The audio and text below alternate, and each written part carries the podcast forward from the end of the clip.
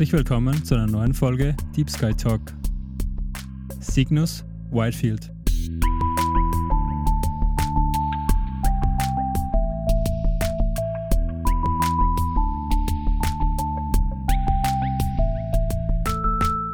Hallo zur 18. Folge Hallo Deep Max. Sky Talk. Servus Juli. Wir sind Max, meine Wenigkeit und Julius, zwei alte Freunde.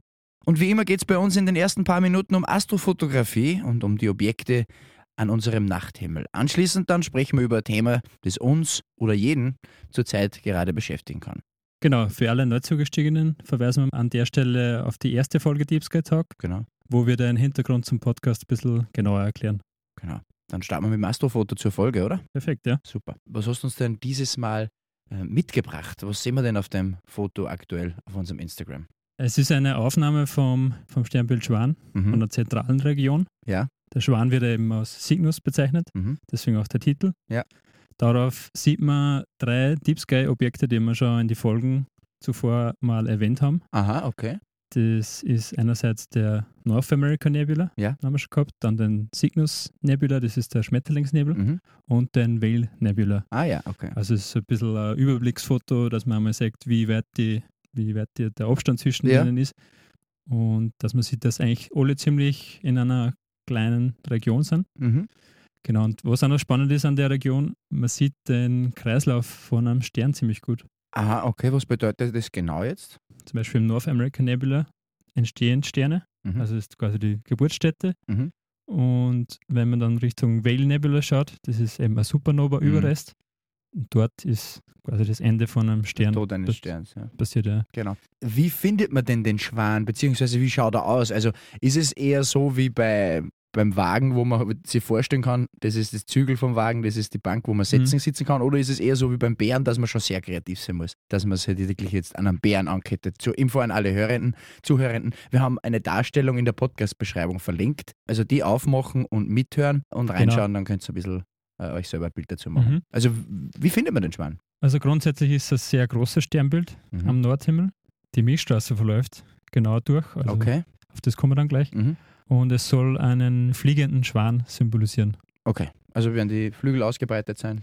Genau, also die Milchstraße verläuft dem, dem Körper entlang. Okay. Also das sind quasi vier Sterne. Mhm. Und symmetrisch dazu jeweils zwei Sterne, die bilden dann die Flügel. Mhm. Und die sind dann so ein bisschen nach hinten geknickt. Mhm. Also es schaut ziemlich nach einem fliegenden Schwan aus. okay. Und Deneb ist der erste Stern. Ja. Das ist ein sehr großer Stern. Ja. Ziemlich in der Nähe vom, vom North American Nebula. Ja. Okay. Der bildet die Schwanzfedern. Mhm. Und der nächste Stern ist dann der Gamma Cygni, Ja. wo eben der Schmetterlingsnebel Genau. rundum ist. Und dann kommen noch zwei Sterne und die bilden dann quasi den, den Hals, den ausgestreckten, weil Schwäne strecken Okay. den Hals aus beim Fliegen. Mhm. Also das ist der Körper. Und rund um den befindet sich dann der Schmetterlingsnebel. Um den Gamma Cygni, das ist dann Genau, und zweite den Gamma. Cygni, genau. Genau. Mhm. Okay. Also den kennen wir aus Folge 5. Und, und von dem Gamma Cygni gehen eben die, die zwei Flügel auf beide Okay. Seiten raus. okay. Also das ist alles in Ja. der Podcast-Beschreibung zum Anklicken und, und Anschauen. Schaut ein bisschen aus wie ein Kreuz, ist das richtig? Ja, es wird So in ein, etwa? man kann es durchaus mit einem Kreuz vergleichen, es wird ein Kreuz des Nordens genannt. Okay, also durchaus tatsächlich mit einem Kreuz. Es ist ein Gegenstück zum Kreuz des Südens, welches wir in Folge 13 Südhalbkugel schon besprochen haben. Stimmt das? Genau. Generell ist es so, dass der Schwan eines von meinen Lieblingssternbilder ist. Mhm. Erstens, weil ziemlich viele Deep Sky-Objekte beherbergt sind. Ja. Und zweitens, weil er so markant am, am Mhm. Himmel steht. Wann sieht man denn den am besten? Also ist das ein, wann soll man sich denn die Zeit dafür einteilen, wenn man einen Schwan sehen will? Ist das jeden Tag oder nur wenn es schön ist oder nur wenn es schier ist? Wenn es schier ist, können wir mal ausschließen. Wolken Genau. und so. Wolken Klar? darfst du natürlich nicht haben. Mhm. Aber grundsätzlich ist der Sommer die perfekte Zeit. Mhm. Okay. Aber es geht auch im Herbst, also jetzt zum Beispiel, steht er direkt am Zenit Mhm. und in die früh oder in die, die frühen Winterabende Mhm. sieht man auch genauso noch. Okay, so am Zenit das ist relativ gut fürs Genick. Ja. Super, perfekt. Bei dem Foto eben, wie das entstanden ist, habe ich ziemlich steifes Knack gehabt. ein bisschen Knackweder noch. Okay, alles klar. Spielt da jetzt die Lichtverschmutzung auch eine Rolle oder ist der eh so hell, dass man überall sieht? Wahrscheinlich nicht, oder? Grundsätzlich muss man dazu sagen, das, das Foto ist entstanden in Mauerbach, also außerhalb von Wien ein Mhm. bisschen. Und da ist der Einfluss von der Lichtverschmutzung von Wien und von Tulln, sieht man einiges. Aber beim Schwan ist das Gute, er ist nicht am, am Horizont oder in der Nähe vom Horizont, sondern wie wir gerade gesagt haben, am Zenit. Mhm. Und am Zenit ist die Lichtverschmutzung nicht mehr so Die greift nicht mehr so dicht gepackt und da ist der Einfluss nicht mehr so stark. Es wäre blöder, wenn er wenn am Horizont wäre. Mhm, okay. Also für das ist gerade ideal eigentlich. Okay. Und die Sterne sind ja ziemlich hell, deswegen sieht man auch in der Stadt. Gibt es noch ein, zwei Abschlussinfos, die du hast für uns zum, zum Schwan, zum Sternbild Schwan? Was ganz spannend ist, ist, wenn wir in die Richtung vom Schwan schauen, dann schauen wir quasi entlang des Spiralarms von der Milchstraße, Mhm. in dem wir sie befinden, also im Orion. Ah ja, okay. Spiralarme haben wir in unserer Miniserie ja Genau. behandelt. Und dadurch sind da ziemlich viele Sterne und Sternhaufen sind auch ein paar drinnen, Mhm. so offene und auch eben die Deep Sky Objekte. Deswegen ist es ziemlich eine spannende Gegend für Astronominnen und Astrofotografinnen, beziehungsweise Hobbyastronomen, so wie Mhm. sie bin. genau. Und was auch noch super ist im Schwan, wenn man sich den dritten Stern anschaut, also den rechts neben dem Gamma Cygni, mhm. da ist in rund 7200 Lichtjahre eine starke Röntgenquelle entfernt oder liegt da entfernt. Was bedeutet denn, eine was ist eine Röntgenquelle? Ja, Ich kenne das nur, wenn man beim Arzt ist und dann, häng, Ja. häng, dann wird da so, ein, so ein, äh, was umgehängt, so ein Mhm. Sackerl. genau. Und dann wird, sagen sie, äh, okay, bleiben Sie mal sitzen, dann hauen sie immer ganz schnell ab, weil es Mhm. extrem gefährlich ist. ja, Ja, also die wissen schon, du, du sitzt aber dann alleine drinnen und wirst geröntgt. Aber das wird mit wahrscheinlich was mit Bleimantel. dem Bleimantel ein bisschen was zu tun haben. Okay. Genau, na, das ist eben von der Region kommt eben eine, st- eine starke Röntgenstrahlung und der Ursprung davon ist ein schwarzes Loch. Oh, okay. Und das ist nicht irgendein schwarzes Loch, sondern also der Name ist Cygnus X-1 und es war das erste schwarze Loch, was man entdeckt hat oder nachgewiesen hat. Aha. Weil davor hat es die Theorie dazu gegeben, eben der Stephen Hawking hat da ziemlich viel, ziemlich viel studiert. Und bis zu dem Zeitpunkt hat, hat man es noch nicht wirklich sagen können, ob es ein schwarzes Loch ist Mhm. oder ob es was anderes ist. Und da gibt es echt eine, eine coole Anekdote dazu. Und zwar der Stephen Hawking hat deswegen eine Wette verloren mit einem Was- was war- Physikkollegen. Was war das für eine Wette? Sein Physikkollege, der Kip Thorne, der hat gewettet, dass eben ein schwarzes Loch ist. Und der Stephen Hawking hat gesagt, nein, es ist keins, es muss irgendein anderes Phänomen sein. Und dann haben sie beide um äh, ein Abo für eine Zeitschrift gewettet. Mhm. Beim Stephen Hawking war es die Satirezeitschrift Private Eye Mhm. und beim Thorne war es das Penthouse. Und genau, dann hat es sich aber herausgestellt, dass es eben ein schwarzes Loch ist. Und damit hat der Stephen Hawking zwar seine Wette verloren, Mhm. aber es war ein bisschen ein Trost für ihn, weil er damit, damit hat sie seine Mühe, Mhm. also die Arbeit, was in das Thema schwarze Loch eingesteckt hat, hat sie auszahlt. Also da verliert man gerne mal ein Wetten, Ja. wenn man dafür die Existenz von schwarzen Löchern bestätigen kann. Das, mit dem kann man leben. Okay, sehr spannend. Zum Abschluss bitte ich dich wie immer, die drei wichtigsten Punkte zum heutigen Astro-Thema, zum Schwan, Sternbild Schwan herauszuheben. Grundsätzlich ist der Schwan ein sehr markantes Sommersternbild, Mhm. aber es ist auch im Herbst und in den frühen Winterabenden zu sehen. Zurzeit steht er eben im Zenit. Mhm. Das zweite ist der Körper vom Schwan, eben die vier Sterne, verläuft entlang dem Band von der Milchstraße. Okay. Also wenn man zum Beispiel mal einen- einen Schwan findet, dann weiß man, wo die Milchstraße entlang Mhm. läuft. Oder halt umgekehrt auch. Wenn man die Milchstraße weiß, weiß man auch dann, wo der Schwan ungefähr ist. Mhm. Und das letzte ist, wenn wir Richtung Schwan blicken, dann blicken wir in unseren, unter Anführungszeichen, Spiralarm von der Galaxie, dem Orionarm. Mhm. Alles klar. Genau. Gut. Warum heißt unsere Folge heute Cygnus Whitefield? Also was ist Whitefield? Wieso steht das dabei? Ist das eine Zigarettenmarke? Ich bringe mir noch ein paar Whitefield Light mit. Nein, das ist. das kommt vom. Das ist quasi ein weiter Himmelsausschnitt, Okay. was auf. Weil normalerweise Was auf dem geh, Foto gehst du auf ein ist, ja. Objekt drauf. Genau, normal ist man mehr im, also mit einem normalen Teleskop hast du mehr Brennweite, Mhm. zoomst unter Anführungszeichen, zoomst weiter zu. Mhm. Und diesmal habe ich ein 50 mm Objektiv verwendet und da Okay. ist ein Widefield. Okay, super. Also Cygnus Whitefield war das heutige Astro-Thema. Damit Genau. beschließen wir das Astro-Thema und gehen heute zum heutigen Hauptthema. Wir sind nicht ganz so weit entfernt. Es wird eine Mischung aus Wissenschaft und Philosophie heute. Wir, wie ähnlich wie beim Leben nach dem Tod. Wir sprechen über das Fermi-Paradoxon slash über das Leben außerhalb unserer Erde, ob es das gibt, ob es möglich ist, etc. etc. Wir beleuchten Genau. kurz ein paar wissenschaftliche Punkte und Mhm. dann gehen wir unsere eigenen Meinungen durch. Ähm, Genau. Wir wollen mit diesem Thema an unsere dreiteilige Miniserie anschließen. Unser Universum, die ist letzte Woche zu Ende gegangen. Eins, zwei und drei hat es gegeben. Im ersten haben wir über unser Sonnensystem gesprochen.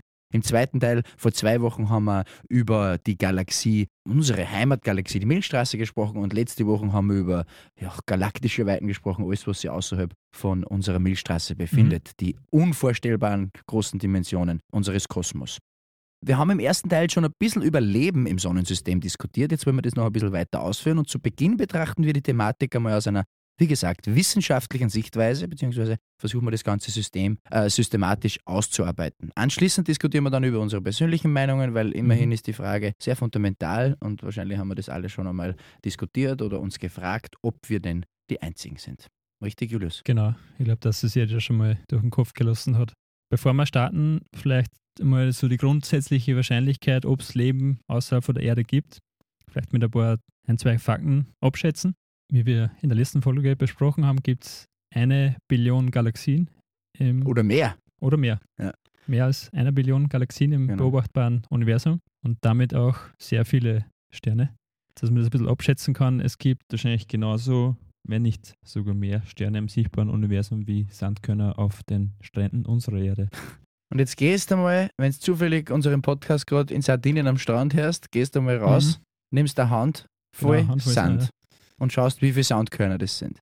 Und dann überlegst, Sardinien, Sardinien ist zwar eine schöne große Insel, Mhm. da ist viel Sand, aber dann nimmst du mal die Westküste von den USA oder Madagaskar oder Genau, ja. riesig Australien. Mhm. Jedes Sandkorn, jedes Sandkorn auf der Erde, also das bitte nur mal durchgehen durch den Kopf, Jedes Sandkorn auf den Stränden unserer Erde ist ein Stern im sichtbaren Universum. im sichtbaren Genau, ja. Universum. Also das ist so monströs, sich wieder vorzustellen. Also wir sind wieder an dem Punkt, wo Max völlig verblüfft ist. Das hat Ja, also ganz- angefangen, wie meine Kaffeemaschine kaputt war und endet jetzt damit, dass wir für jedes Sandkorn auf der Erde Sterne im sichtbaren, nur, mal, nur im sichtbaren Genau. Universum haben. Das ist ein Wahnsinnsstart schon einmal in ein Thema. Die Wahrscheinlichkeit ist grundsätzlich also sehr, sehr hoch, wenn man so mal rein davon Ja, abhängig machen. Also es, wär, es wird viele Möglichkeiten geben. Genau. Aber nicht jeder Stern ist gleich. Also Stern reden wir jetzt von der Sonne, die Mhm. ja uns das Leben sozusagen ermöglicht. Ähm, nicht Ja. jeder Stern ist gleich. Wahrscheinlich geht man von einem sonnenähnlichen Stern aus, damit Leben auf einem Planeten daneben, also in der Umlaufbahn, Mhm. wie bei uns die Erde, möglich ist. Genau, es müssen da gewisse Voraussetzungen erfüllt sein. Eben zum Beispiel die Sonne. Anscheinend hat die äh, eine gute Größe für, ja. für, für uns zumindest. Ja. Passt ziemlich gut. Und man, man kann die, die Schätzung, was wir vorher gerade gemacht haben, ein bisschen einschränken, weil Galaxien oder andere Galaxien fallen, glaube ich, ein bisschen, oder zu der Zeit auf jeden Fall mal weg, weil die Distanz dazwischen so und so praktisch unmöglich ist zum Mhm. Überwinden. Deswegen gehen wir jetzt in der Folge nur von der Milchstraße aus, Okay. also ob Leben in der Milchstraße möglich ist. Ja. Aber wenn wir uns die Milchstraße anschauen, dann sind da drin 100 Milliarden Sterne beherbergt Mhm. und von denen sind rund 2 Milliarden sonnenähnlich. Okay. Okay, also nach dem Aussortieren jetzt immer noch nicht so wenig, aber es muss ja immer noch ein Planet wie unsere Erde auch um, äh, um und umschwirren dort, dass man leben kann drauf, ja? Genau, da, da sind wir wieder bei der habitablen Zone. Mhm. Die haben wir schon mal gehabt. Genau. Das ist quasi die Zone, die genau richtig weit entfernt ist Ja. von, vom, vom Heimatstern. Ja. Und es wird auch vermutet, dass das sogar habitable Zone in der Milchstraße an sich auch gibt. Also, Mhm. also der Standort von dem Planeten beziehungsweise von dem Stern, von dem Heimatstern, Mhm. der muss gut passen, dass es eben lebensfreundlich ist. Das ist quasi äh, das größte Merkmal für einen Planeten in der habitablen Zone, dass dort Wasser in flüssiger Form auftreten kann. Genau, weil, Weil wir können natürlich Leute auf den Planeten bringen, das ist klar. Vielleicht in der Zukunft, Ja. ähm, aber wer bringt die ganzen Füßlauerkisten dort hin? ja? Und wer mit Mineralwasser duschen ist auch nicht so lustig. Also wir Soda brauchen Stream. Soda Stream, genau. nie, mehr- Also- nie mehr schleppen. Genau. Also da weiß ich nicht, ob die Wiener, ob die Wiener Wasserwerke sich dort auch noch rühmen. Ohne Pumpe wäre das, wie kommt das Wasser von den Ja. Voralpen nach Wien? Ja, genau, das möchte ich sehen, wenn das auf dem Genau. Kepler, äh, wenn wir auf dem Kepler irgendwann das Wasser brauchen. Genau. Also genau, wir, wir wir brauchen einen Planeten mit Wasser, um es abzukürzen. Das, Richtig. Ja, genau. Und die Voraussetzung dafür ist eben die habitable Zone. Ja. Und generell wurden Planeten außerhalb unseres Sonnensystems zum ersten Mal im, im Jahr 1995 entdeckt. Mhm. Also seitdem haben wir die Bestätigung, dass es andere Planeten gibt. Mhm. Das sind aber nicht erdähnliche, sondern es sind generell Planeten. Es können auch Gasplaneten sein, wie Ja. der Jupiter oder der Saturn. Aber zurzeit werden mehr als 300 Millionen erdgroße Planeten mit erdähnlichen Bedingungen über die Milchstraße verstreut vermutet. Mhm. Also es, es gibt Es- erdähnliche es- und nicht zu wenig auf jeden Mhm. Fall. Okay. Und da können wir eben an die Sternbild Schwan anknüpfen, weil dort hat man bisher ziemlich viele Exoplaneten entdeckt. Mhm. Was ist ein Exoplanet in einem Satz? äh, Planet außerhalb von unserem Sonnensystem. Jeder Planet, der Exoplanet ist, außerhalb unserem Sonnensystem. Genau. Und besonders interessant sind die Sterne Kepler 11, Mhm. bei dem kreisen sechs Planeten rundum. Das heißt, Sonne, wie bei uns, Jupiter, Ma- Marco, äh, Marco, Jupiter, Erde, Venus, Mars und so weiter, das sind die Planeten, von denen wir reden. Die kreisen quasi um diese Sterne. Es müssen nicht, es müssen nicht genau die, ich muss nicht genau die Konstellation Nein, sein. nein, gar nicht, aber das bedeutet das, was wir gerade erklärt Genau, es ist ein ähnliches Sonnensystem wie bei Ja. uns, nur halt um einen, um einen anderen Stern. Und bei dem sind es eben sechs Planeten Mhm. und der Kepler 22, der befindet sich auch im, im Sternbild Schwan. Mhm. Bei dem wurde ein Planet in der habitablen Zone entdeckt. Aha, Und okay. Der könnte ein Ozeanplanet sein, sprich wie bei unserer Erde, der mit Wasser bedeckt ist. okay. Dabei stellt sich jetzt mir die Frage, wie werden Planeten außerhalb unseres Sonnensystems eigentlich festgestellt? Also, weil einfach mit einem Teleskop aufschauen, wupp, da ist der nächste, das wird nicht funktionieren, denke ich mir, oder? Da sieht man ja nicht einfach einmal kurz irgendeinen Planeten, den man schon lange sucht. Na, so einfach ist leider nicht. Mhm. Planeten werden indirekt nachgewiesen durch einen Helligkeitsabfall. Wie kann man sich das vorstellen? Ja, Wenn man sich jetzt zum Beispiel die Sonne vorstellt und vor der Sonne bewegt sich die, die Venus zum Beispiel vorbei, dann verliert die Sonne kurzzeitig ein bisschen Helligkeit, weil eben ein Mhm. Punkt schwarz ist. Mhm. Und so ähnlich kann man sich das beim, bei anderen Sternen in der Mhm. Milchstraße auch vorstellen, wenn da ein Exoplanet einen Transit macht, heißt das, dann blockiert der Planet kurzzeitig das Sonnenlicht oder die, die, das Licht von dem Stern. Mhm. Und wir auf der Erde können das messen mit sehr empfindlichen Messgeräten, Mhm. weil die, da liegen wir bei einem, zum Beispiel in, in der Größenordnung von einem Planeten wie die Erde, liegt der Helligkeitsabfall bei einem Zehntausendstel. Also da muss man präzise sein. Mhm. Je nachdem, wie viel Sternenlicht da blockiert wird und wie oft, von dem kann man dann zurückschließen, wie groß der Planet ist und wie oft das den Stern quasi umkreist. Mhm. Wie, wie weiß man dann, ob der Planet erdähnlich ist? Das ist, stellt sich mir die Frage. Gibt es da irgendwann, der Postkarten schickt von irgendeinem Strand dort, von einem, einem dieser Ozean, dass einer sagt, hey, das ist ehrlich da? Ja, genau. Oder aus der Der Vergangenheit. Vorbei. Aber wie, aber wie kann man sich das wirklich vorstellen? Ja, wenn man mal so ein Exoplanet entdeckt hat, Ja. dann kann man nicht, man kann ihn nicht direkt beobachten, sondern man schaut, welche Bereiche im Lichtspektrum absorbiert werden. Das heißt, wenn der, der Planet eine Atmosphäre hat und das Licht scheint vom Stern durch Mhm. und in der Atmosphäre sind gewisse Moleküle, wie zum Beispiel Sauerstoff oder CO2, Ja. wie es bei uns in der Atmosphäre auch ist, Mhm. dann wird von dem Licht wird ein gewisser Teil vom Spektrum, also das Spektrum ist, das sind die Farben Mhm. quasi, wird ein Teil ausgeschnitten Mhm. und dann kann man nachvollziehen, okay, in der Atmosphäre von einem Planeten muss das Molekül zum Beispiel vorkommen. Okay. Und dann kann man erstens sagen, ja, ist er lebensfreundlich, weil wenn er nur CO2 oder viel CO2 beinhaltet in der Atmosphäre, dann ist es natürlich nicht so klasse. Wollen, wollen ja wir gerade auf der Erde vermeiden. Ja, oder, oder bezwecken, keine Ja. Ahnung, wer, Richtig, ja. wer, wer was will. Genau. und man kann dann indirekt, zum Beispiel eben wie es bei uns ist, kann man vielleicht auf, auf vermeintliches Leben, auf, auf Spuren vom, von vermeintlichem Leben zurückschließen. Okay. Sieht man das bei, bei unserer Sonne auch? Weil Merkur und Venus sind ja zwischen Sonne und Erde. Mhm. Ja, das ist ziemlich ähnlich. Also da gibt es auch so Transite. Mhm. Kleiner Side-Fact: So ein Venus-Transit wurde zur Messung von der Distanz, oder nicht zur Messung, aber zur Berechnung der Distanz zwischen Sonne und Erde verwendet. Mhm. Also, falls ihr jetzt nicht fragt, wann der nächste ist. Der letzte war 2012, im- am 6. Juni, und der nächste ist am 11. Dezember 2117. Also, da ist der nächste Venus-Transit. Okay. Also viel Gemüse essen, ja, Genau. viel Wasser trinken, vielleicht schafft es einer von euch bis dorthin. Ich werde es nicht Genau. sein. Okay, es ist durchaus, es gibt durchaus erdähnliche Planeten in unserer Milchstraße. Was ist jetzt das Fermi-Paradoxon? Also was sagt das über Leben außerhalb der Erde aus? Das Fermi-Paradoxon wurde nach dem italienischen Physiker und Nobelpreisträger Enrico Fermi benannt. Der hat sich im Jahr, im Jahr 1950 bei einem Mittagessen mit seinen Kollegen die Frage gestellt, wo sind eigentlich alle? Ja, der hat nicht gewusst, wo alle sind. Wir haben ausgemacht, wir gehen um Genau, 12.30 Uhr in Kantin, in Kantin von der Uni und dann Genau. kann er da. wo sind alle genau? Ja. Genau, und, und dann hat er sich eben mit der Frage ein bisschen genauer beschäftigt und er ist dann davon ausgegangen, dass es hochentwickelte Zivilisationen geben müsse, Mhm. die ja genug Zeit gehabt hätten bis jetzt, weil Mhm. die Milchstraße ist ja rund 13 Milliarden Jahre alt. Ja. Das wäre genug Zeit gewesen, um die Galaxie zu kolonialisieren, Mhm. beziehungsweise dass irgendwelche Spuren hinterlassen haben für Mhm. uns. Mhm. Also wir, wir müssten irgendwas sehen, wann es es geben würde. Mhm. Aber wie wir eben wissen, bis jetzt haben wir noch kein Zeichen von außerirdischem Leben gefunden. Und das ist eben das Paradoxe dran. Mhm. Obwohl es eigentlich sein, also Eigentlich, wenn man, das, wenn man das jetzt mal runterbricht, für, kennst du bei, bei OFAT, wenn man sich einen Artikel durchliest, kann man ganz unten dann auf einfache Sprache klicken. Wirklich? Ja, okay. Das habe ich mir schon mal durchgelesen. mhm. Da steht dann dort der Kanzler oder der Finanzminister, weil es aktuell der ist. Kanzler ist der Beste. Genau. steht dann dort, der Finanzminister verkündet heute das Budget Da Mhm. steht halt dann ja dort, Budget bedeutet, äh, dass man halt Okay, dann. ja.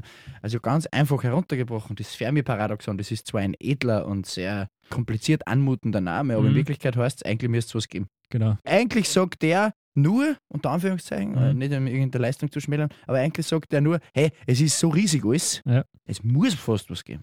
Es Oder? muss irgendwer nur da sein. Ja. Es muss fast irgendein Leben geben. Okay, Genau. Und das ist der, der Gedanke dahinter. der Gedanke dahinter, genau. Mhm.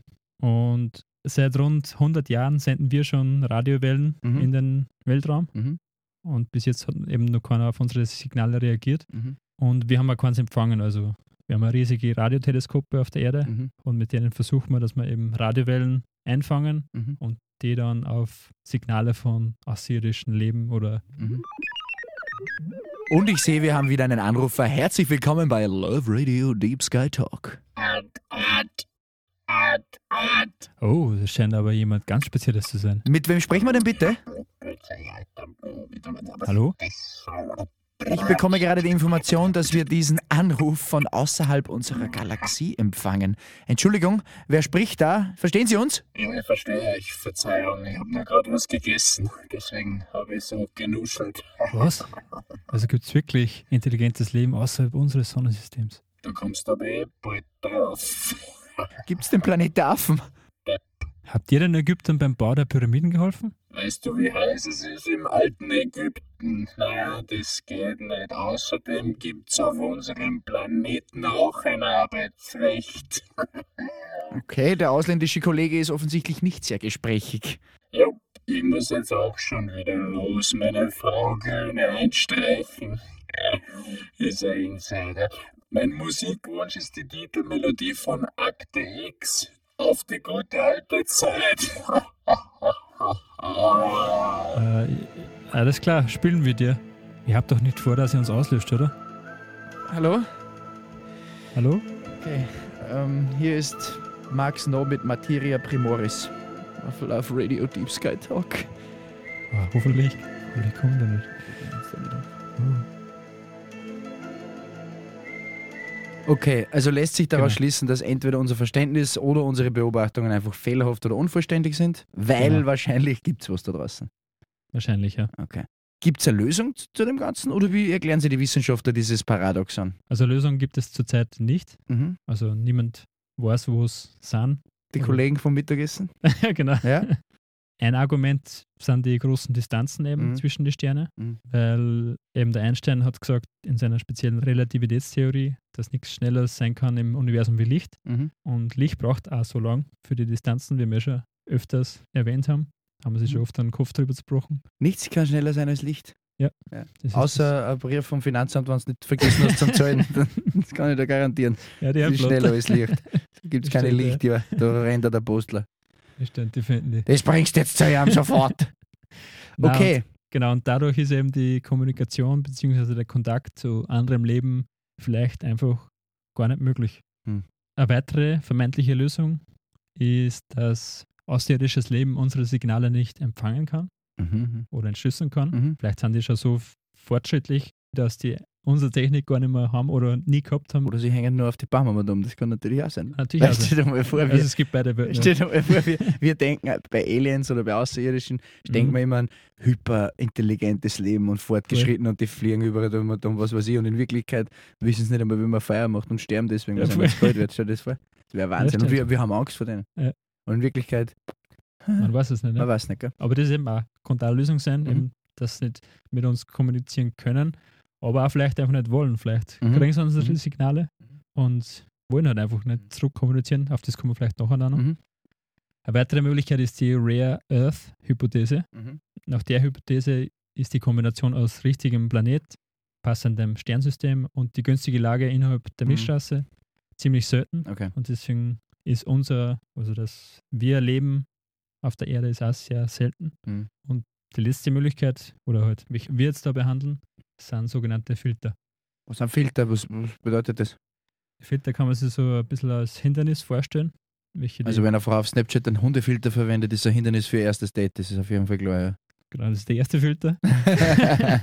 der wichtigste in unserer Genau. Zivilisation offensichtlich. Na genau, also das sind quasi Hindernisse, die Zivilisation oder generell Leben überwinden muss. Mhm. Vielleicht ist deswegen die Entwicklung von Leben viel unwahrscheinlicher, als wir vermuten. Mhm. Vielleicht ist es einfach schwierig, dass Leben entsteht und dass es gewisse Hindernisse gibt, die eben zu überwinden sind. Mhm. Und es kann sein, dass im, in der Anfangszeit von der Milchstraße, also im Frühstadion, dass der ziemlich lebensfeindlich war Mhm. und deswegen auch der Zeitraum eingeschränkt wird. Also nicht, dass jetzt 13 Millionen Jahre, äh, 13 Milliarden Jahre schon Leben Zeit gehabt hat, dass es entwickelt, sondern am Anfang war es sehr lebensfeindlich und dadurch ist die, der Zeitraum ziemlich verkürzt. Was halt interessant ist, ist, wo sollen wir uns hinentwickeln noch wir?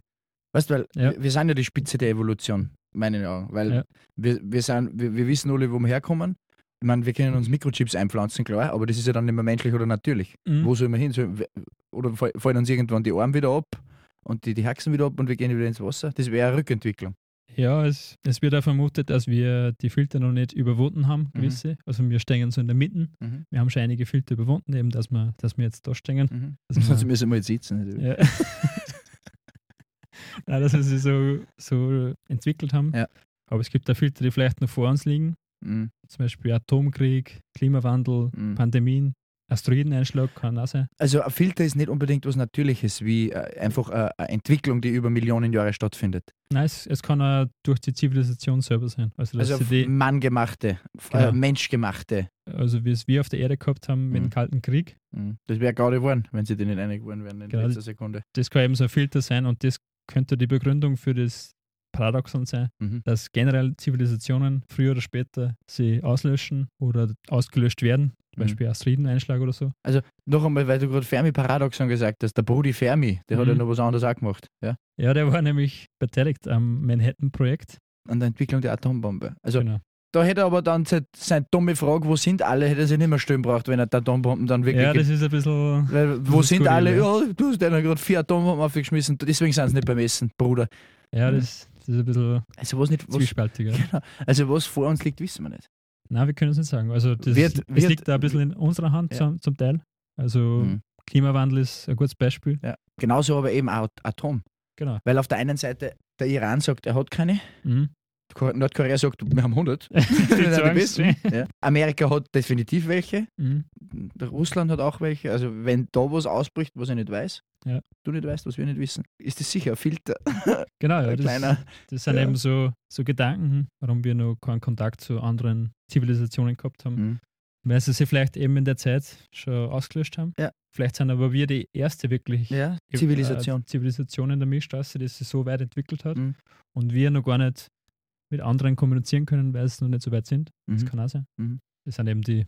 Also so wär, so, somit wäre es auch zu erklären, warum sie noch kein anderes Leben ersichtlich gezeigt hat. Vielleicht scheitern Zivilisationen früher oder später an diesen Hindernissen eben. Genau. Ja, das ist jetzt nicht ganz so optimistische Aussicht. Ja. Ja. Ich habe auch noch von der Drake-Gleichung gehört. Ähm, das ist, hat nichts mit dem, mit dem Rapper Drake zu tun. Drake-Gleichung, mit der kann man ja rein theoretisch die Anzahl an technisch fortgeschrittenen Zivilisationen in der Milchstraße berechnen. Ist das richtig? Genau, das ist vom Astrophysiker Frank Drake Mhm. im Jahr 1961 formuliert worden und Mhm. bildet eben den Rahmen dazu. Also wann, wann wir jetzt davon ausgehen, dass Leben so wie bei uns existieren kann, also wenn wir von dem ausgehen, dann können wir mit der Gleichung eben die Anzahl an Zivilisationen in der Milchstraße berechnen.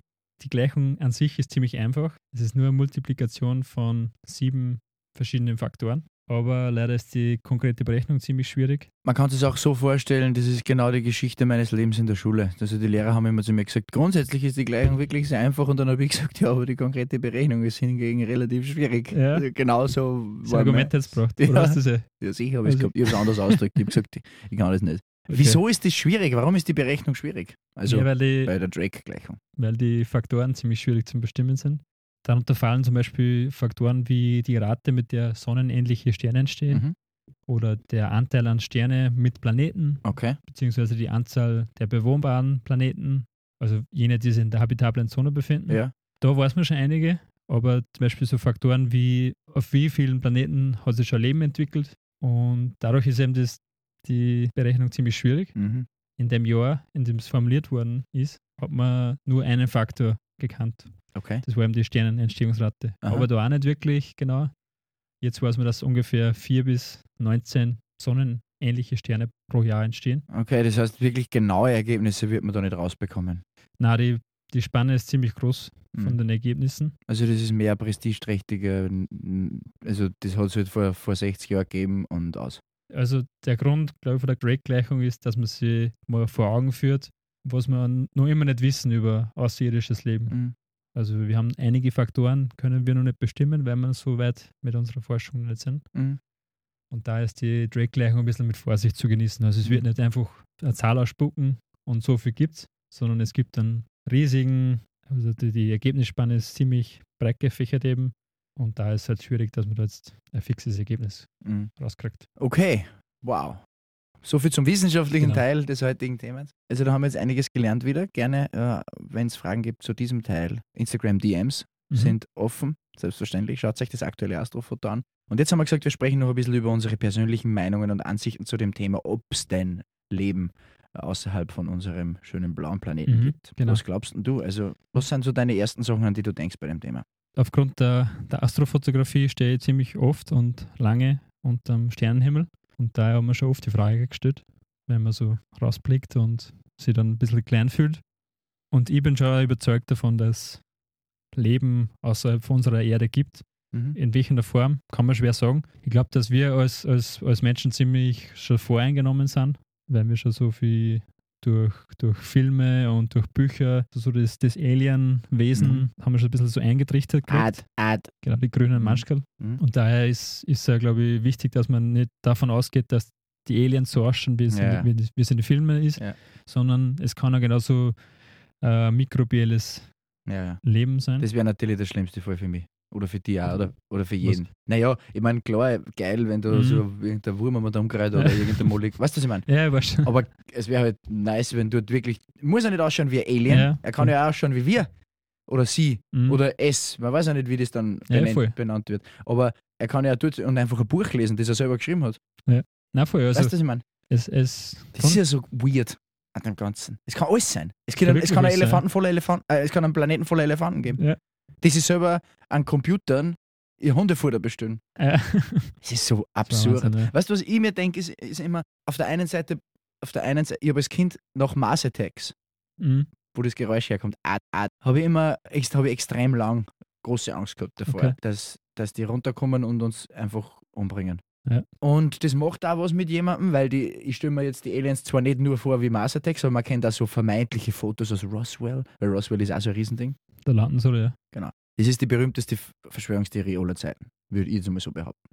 Dass Roswell 1954 UFOs gelandet sind und die bis jetzt versteckt worden sind. Dass die Körper von den Genau. Aliens versteckt haben. Ja, Das genau. glaube ich Mhm. einfach nicht, ehrlich gesagt. Ja, also ich würde mir es wünschen irgendwie, Mhm. weil es ein Riesenknall in der Menschheitsgeschichte wäre. Ja. Sie haben ja sogar Files veröffentlichen müssen jetzt vor ein paar Jahren oder letztes Jahr, aber Ja. da ist auch nichts rausgekommen. Ich kann mir es jetzt nicht wirklich vorstellen. Da wird irgendwo Waffen wahrscheinlich getestet von den USA oder ja, aber da ist irgendwas gearbeitet schief gegangen. hat. Irgendwas Das ist will man schiefgegangen irgendwie dort, ja. vertuschen. Vor allem, wieso sollte man es verstecken? Wieso sollte man es verstecken, genau? Das betrifft ja die ganze Menschheit. Oder haben, oder haben die Aliens auch Öl und die Amerikaner überlegen, ob sie auf einem Planeten überfallen, einfach zu Ah, geil. deswegen wollen die ganzen reichen Amerikaner alle Ja, das- Affe, Affe. Affe. Empor. Genau. Genau. Mars, ein bisschen Öl, ein Ja, bisschen Öl Öl abpumpen. fördern. Ja, genau. Und aus dem Grund würde ich mir wünschen, dass es sowas gibt. Mhm. Und zwar auch wirklich nicht jetzt irgendwie kleine Schwanzler in irgendeinem Ozean, in, auf irgendeinem Planeten, sondern wirklich vielleicht elf Meter große Personen, Ja. die dort leben. Aber ich kann mir das einfach jetzt nicht vorstellen. Ich glaube, ich kann mir nicht vorstellen, zu dem Punkt, den wir vorher gehabt haben, dass jemand, der diese Radiowellen vielleicht empfängt, Mhm. sagt, ah, nein, halt nicht. Ich werde nicht antworten. Ich glaube, die sind genauso interessiert daran, dass Kontakt aufnehmen. Ich meine, Wahrscheinlich, ja. der Mensch ist wahrscheinlich das intelligenteste Leben. Also Ja. es ist definitiv das intelligenteste Leben, das wir kennen. Mhm. Und ich glaube auch für ein, wenn die angenommen, dass die gescheiter sind oder entwickelter oder weiter Mhm. oder grundsätzlich intelligenter, ist doch für die auch interessant, uns kennenzulernen. Ja, voll, das ist eben der Punkt, weil wir noch nichts empfangen haben, Genau. ist irgendwie komisch, weil Mhm. Vielleicht können sie auch nicht. Eben, vielleicht, Vielleicht- sind sie dann eben zurück oder Nein, vielleicht, oder vielleicht zum Beispiel gibt es einen, eben wie du vorher gesagt hast, einen Planet voller Elefanten. Oder es gibt einen Planeten, eben einen, einen Ozeanplanet, wo Wie soll denn so ein Elefant ein Fax bedienen? Genau, Hm? Entschuldige, ich hab dich unterbrochen. na passt schon. Ich wollte eigentlich aufs Gleiche hinaus. Ja. Zum Beispiel, wenn es der Ozeanplanet ist Mhm. Und in dem Ozean oder auf dem Planeten schwimmen lauter Delfine. Mhm. Die sind super gescheit Delfine. Mhm. Da wird keiner Raketen bauen oder ein Nein, Radioteleskop. Wahrscheinlich nicht, gell? Ja. Außer, außer einer von denen hat irgendwo einen Doktor gemacht oder einen Ingenieur. Dr. Dolphin. Dr. Dolphin, genau. nein, nein, nein, nein, nein, nein, nein, nein. Genau. Ja, Und dann so- ist immer noch die Sprachbarriere da. ja, genau. ich verstehe das nicht. Das gibt's ja nicht. Der will mal Raketen bauen und ich weiß nicht, Und dann was der Google Translator. Ja, genau. Ja. Ja, weil Google werden es haben. Das ist klar. Die sind überall. Also, Also- deswegen glaube ich, die Form vom Leben ist, also vielleicht müssen wir da aus unserer Gedankenwelt ein bisschen ausbrechen, dass wir sich ein bisschen was anderes vorstellen. Mhm. Und ja, vielleicht gibt es Leben in anderer Form. Mhm. Wie wird das in Zukunft ausschauen? Was glaubst du? Also Stichwort Mars besiedeln, Sonnensystem kolonialisieren. Werden wir was finden? Ja, also, also wenn wir jetzt am Mars zum Beispiel so mikrobielles Leben finden, das wäre natürlich schon Kurz, was Wahnsinn. bedeutet genau mikrobiell? auf bakterieller Ebene. Das wäre natürlich ein Wahnsinn, weil dann haben wir schon mal, dann müssen wir nicht so weit schauen, also zu fernen Sternen, sondern können auch mal sagen, okay, es gibt Leben innerhalb von unserem Sonnensystem und außerhalb von unserer Erde. Wie ist das aktuell? Gibt es was? Der neue Mars Rover ist vor ein paar Monaten gelandet und der sucht eben nach, nach Leben auf dem Mars. Mhm. Also wenn er vor ein paar Monaten gelandet ist und sucht immer noch, dann will er Mhm. nichts finden. Hä? Ja, gut, der bewegt sich ja langsam und Ja gut, ist klar. Ist ja auch von, ist ja auch von Land Rover, ne? Ja. Das steckt da wieder irgendwo, irgendwo im Gelände ist er im fest. Genau. Okay. Also das wäre schon ein Wahnsinn und dann stellt sich natürlich die Frage, auch, weil eben, wie du gesagt hast, Mars besiedeln, sollen wir dann den Mars besiedeln, wenn da Leben drauf ist? Ist dann ein bisschen eine moralische Frage. welches Leben das ist. Ja, wenn es nur so mikrobielles Leben ist. Ja, aber ich glaube, dass man die Leute jetzt noch zurückholen kann, die Wissenschaftler und die Masks dieser Welt, dass Nein, man aber sagt, zum Beispiel, wenn jetzt der, der Rover oben oder wenn der Rover am Mars eben so bakterielles Leben findet, mhm. Sollen wir dann am Mars besiedeln? Weil vielleicht entwickelt sich dann ein Leben. Und wenn wir jetzt da den Mars besiedeln, greifen wir in den Prozess ein. Ja. Und wir bestimmen dann, dass das Leben sich nicht entwickeln kann. Also sind wir jetzt zum Beispiel, werden dann ein Filter für das Leben. Stimmt. Andererseits, wer, wer bestimmt, wer wo eingreifen darf. Andererseits, wenn es so mikrobiell ist, dann interessiert mich das ja gar nicht, weil was soll nach meinem Tod noch großartiges passieren? Nichts mehr. Ich würde halt gern was erleben, so wie zum Beispiel, dass einer sagt, wir haben da oben vier Typen gefunden, die haben jeden Donnerstag einen Stammtisch. Am Mars, weißt du nicht? Ad, ad. Natürlich ist genau Art, Art, Ja. dann, die spielen Hosen runter Ja. und, und, und die katteln jeden Tag. Weißt, Ja. Es ist wäre wär geiler als, ah, da gibt es vier Billiarden Bakterien, die Lungenentzündung verursachen. Natürlich ja, war, das, das war das spektakulär, aber es Ja. wäre wär schon mal ein, arges ja. Zeichen, wenn man auf einem anderen Planeten, auch wenn es nur ein ganz ein kleines Leben ist. Weil dann weiß man schon, okay, wenn wir es auf unserem Nachbarplanet finden, dann wird es wahrscheinlich auf anderen Planeten auch sein. Also es wäre schon mal ein bisschen ein, ein Sprung nach vorne. Aber der. Mars ist ja nicht lebensfreundlich eigentlich. Ne? Eigentlich nicht, ne? Also wieso, wieso, wieso plagen wir uns da so ab mit dem Besiedeln? Wieso bauen wir nicht einfach ein schnelles Raumschiff und fliegen 1400 Jahre zum Kepler? Ja, keine Ahnung. Weil der ist das ja, am- sag der das ist ja, der ist ja erdähnlich, der Kepler 34 irgendwas. Ja, der Stern, um den kreist der äh, erdähnlicher Planet. Genau. Und natürlich ist es wichtig, die Forschung auf so, auf, so ein Maß Mhm. zu bringen und zu schauen, was gibt es da. Aber wenn man, man weiß ja, dass, da, dass man am Mars nicht leben kann. Ja, vielleicht verbirgt sich irgendwas unter der Oberfläche, keine Ahnung. Ja, was machen wir dann? Sollen wir dann Strabag schicken, die alles aufstemmen? Fände ich komisch. Ja, weiß nicht. Ist ja Ahnung. egal, ja. Aber was mir ich dann denke, ist, das ist ein guter, ein guter Punkt mit dem Mars. Den Mars zu besiedeln, fände ich jetzt gar nicht so, weil es so erzwungen ist. Mhm. Also ich finde jetzt so, jeder redet seit zehn Jahren nur mehr vom Mars besiedeln und vom Mars besiedeln, obwohl wir eigentlich wissen, dass du da eh nicht leben kannst, wahrscheinlich Mhm. ohne Sauerstoffflaschen oder Ja, es ohne... gibt nicht wirklich eine Atmosphäre am Mars. genau, also das macht ja gar keinen Spaß, wenn du hinkommst und stirbst. Ja, es, es wird auch immer so gepriesen, dass die Zwischenstation ist, dass man so der Mars oder andere oder so Monde vom Jupiter Mhm. oder vom Saturn, dass die so Zwischenstationen sind Mhm. für interstellare Reisen. Ja. Dass man da quasi nochmal die, den Vorrat aufführt und sie weiter bewegt. Eine Raststation vor der Grenze sozusagen. Ja. Genau. Und was halt schön wäre, also wenn du jetzt sagst, das ist eine Zwischenstation, dann ist das sowieso way. Also nicht einmal, da ist wahrscheinlich unsere ganze Familie, da gibt es keinen mehr von unserer Familie, also Nein, den Familienstamm wahrscheinlich Mhm. gar nicht mehr. Da reden wir von Millionen Jahren wahrscheinlich Ja. eher.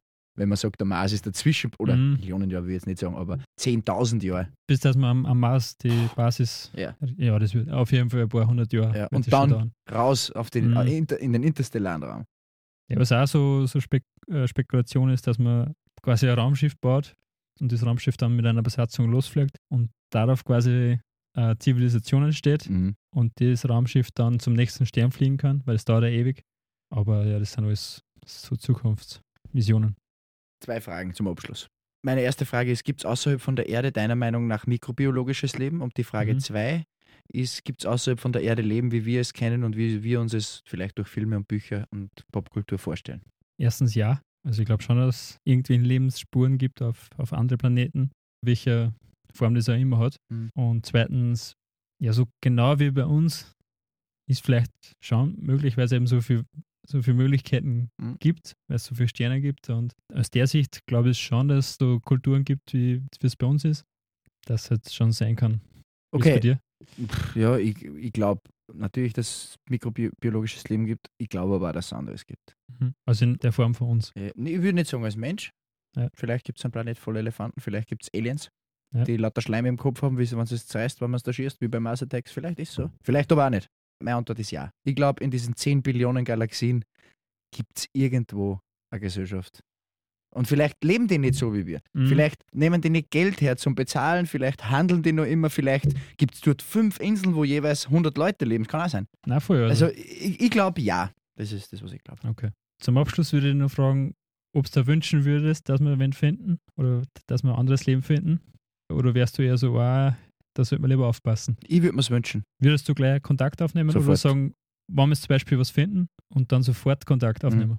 Also man weiß nicht, was für Leben das ist, Mhm. Mir aber wurscht. man weiß, dass dort was ist. Ja. wir empfangen da Ich Radiowellen. Ich meine, ich habe weder was zum Sagen noch zum Entscheiden, aber wenn mich wer fragen würde, würde ich sagen, ja. Okay. Weil ich habe 80 Jahre auf dem Planeten. Und wenn wirklich, Mhm. entschuldige, wenn wirklich einer auf den Planeten kommt und der trifft mich, Viel Spaß. mich, dann, bringt, dann soll er mich umbringen. Weil wenn ich der Erste bin, der von einem Alien umgebracht worden bin, oder der soll mich nur anstecken mit einer Lungenentzündung oder was, weil dann, Ja, kannst gut Bücher verkaufen. weißt du, was ich meine?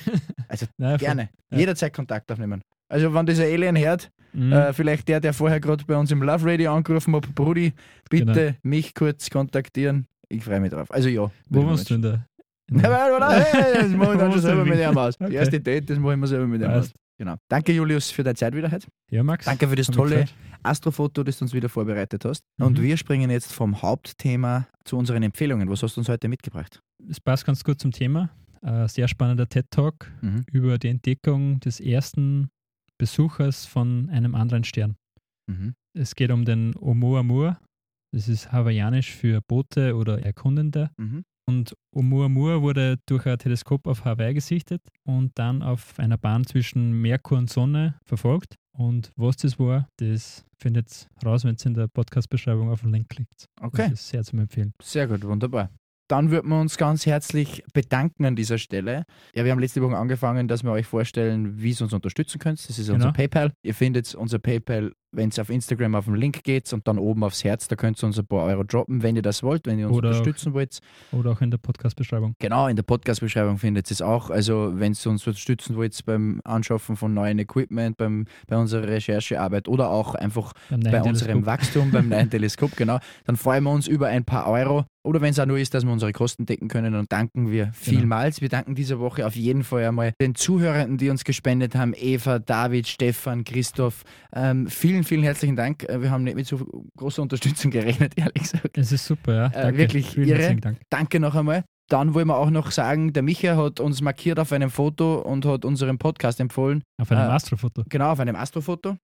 Genau. Da sieht man sogar den, den Schwan drauf. Also er hat da ein sehr gutes Bild gemacht. Es passt tatsächlich zur heutigen Das passt Folge. perfekt, ja. Das ist witzig. Vielen Und herzlichen Er Dank. hat drunter geschrieben, inspired by Deep Sky Talk, best podcast to get started with everything about stars and our universe and everything Super, ja. which comes behind. Vielen, vielen Dank, lieber äh, Micha. Wir freuen uns ähm, sehr. Äh, erstens über dein Foto und zweitens natürlich über deinen Support. Genau. Wer uns Feedback geben will zum Podcast, kann es gerne machen. Entweder über Instagram, Deep Sky Talk, oder auch per E-Mail an hallo at deepskytalk.com. Wenn ihr Themenvorschläge habt, Anmerkungen, Verbesserungen oder Beschwerden, ganz egal, lasst es uns wissen. Besonderen Dank an Lucky für dein tolles Feedback zur Miniserie und zu den Astrofotos. Genau, und auf unserem Instagram findet ihr genau diese Astrofotos von Julius und spannende Details dazu zum Nachlesen Genau. dann in den Beschreibungen. Falls ihr auch gerne, so wie der Micha, Astrofotografie ausprobieren wollt, aber nicht wisst, wie ihr starten wollt, gerne eine Nachricht per Mail oder auf Instagram an uns. Genau. Wir freuen uns über jede Nachricht. Genau, und wer uns bewerten will, kann es auf Apple Podcasts machen. Dort kann man sogar kostenlos bewerten. Und wir würden uns auch riesig freuen, wenn ihr uns weiterempfiehlt. So ist es. Und wir beide freuen uns jetzt am allermeisten schon wieder auf die nächste Woche, wenn wir gemeinsam mit euch wieder einen Blick in die Sterne werfen. Ciao. Ciao.